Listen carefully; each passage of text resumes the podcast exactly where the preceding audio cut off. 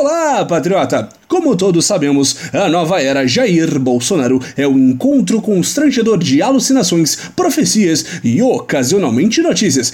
Tal qual um fã arrependido de interagir com seu ídolo, esta semana trazemos para os ouvintes traições internacionais, conspirações de blogueiros e mensagens vazadas de novo.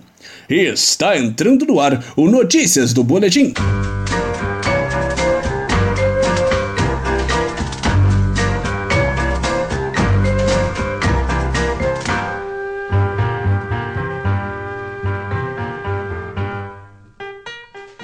Abordamos nossos mitos com a denúncia do lindo, inteligente e humilde patriota Belin Escobar, que nos pergunta: a retirada do apoio à entrada do Brasil na OCDE por parte do presidente laranjo americano Trump significa que os Estados Unidos são secretamente comunistas? O coração do laranjão, na verdade, seria vermelho?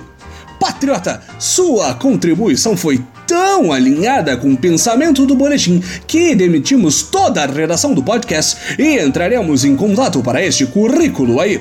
Nem em nossos sonhos mais iluminados teríamos a paz de espírito de visualizar esta trama conspiracionista estadunidense. Faz completo sentido. Porque diabos o presidente americano e ídolo maior do nosso ídolo maior removeria oficialmente seu apoio à entrada do Brasil na Organização de Cooperação e de Desenvolvimento Econômico, depois de falar mais de uma vez que nosso capitão teria apoio incondicional dos Estados Unidos. A única explicação é que Trump, na verdade, seria um agente secreto comunista. A bandeira deles já é vermelha, como a nossa nunca o será. Finalmente vimos a luz vermelha do comunismo que se camufla de laranja na face pigmentada do Sr. Trump. Enquanto esperamos uma chance para uma selfie, arroba retomada Jair me arrependi nos salva de acessarmos o site da Cruzoé e nos traz uma pauta bomba. Os blogueiros de crachá! Provando que até mesmo um relógio errado acerta duas vezes, a revista digital reacionária destrinchou os segredos por trás da Inquisição bolsonarística. E ninguém esperava que a militância digital da nova era fosse patrocinada pela família Bolsonaro, não é mesmo? A matéria confirma que, além de sustentar blogueiros em mansões em Brasília e outros por meio de indicações nas esferas municipal e estadual por toda a nação, a família está de fato criando uma rede de informantes por todo o país, que já clamaram o cargo do ministro Santos Cruz por não cooperar com a sustentação desta verdadeira teia de blogueiros. O projeto de poder dos blogueirinhos teria passado despercebido e no sigilo que eles gostariam que se mantivesse se não fosse o fato de que um desentendimento interno entre as alas dos blogueiros e dos jornalistas aliados do capitão tivesse acontecido.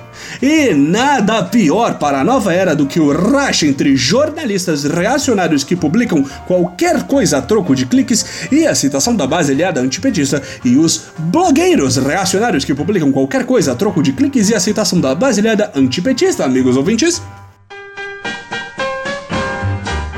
Desistimos de ter uma interação social normal com nossos ídolos com a denúncia da arroba Giganoide, que nos aponta para a manchete.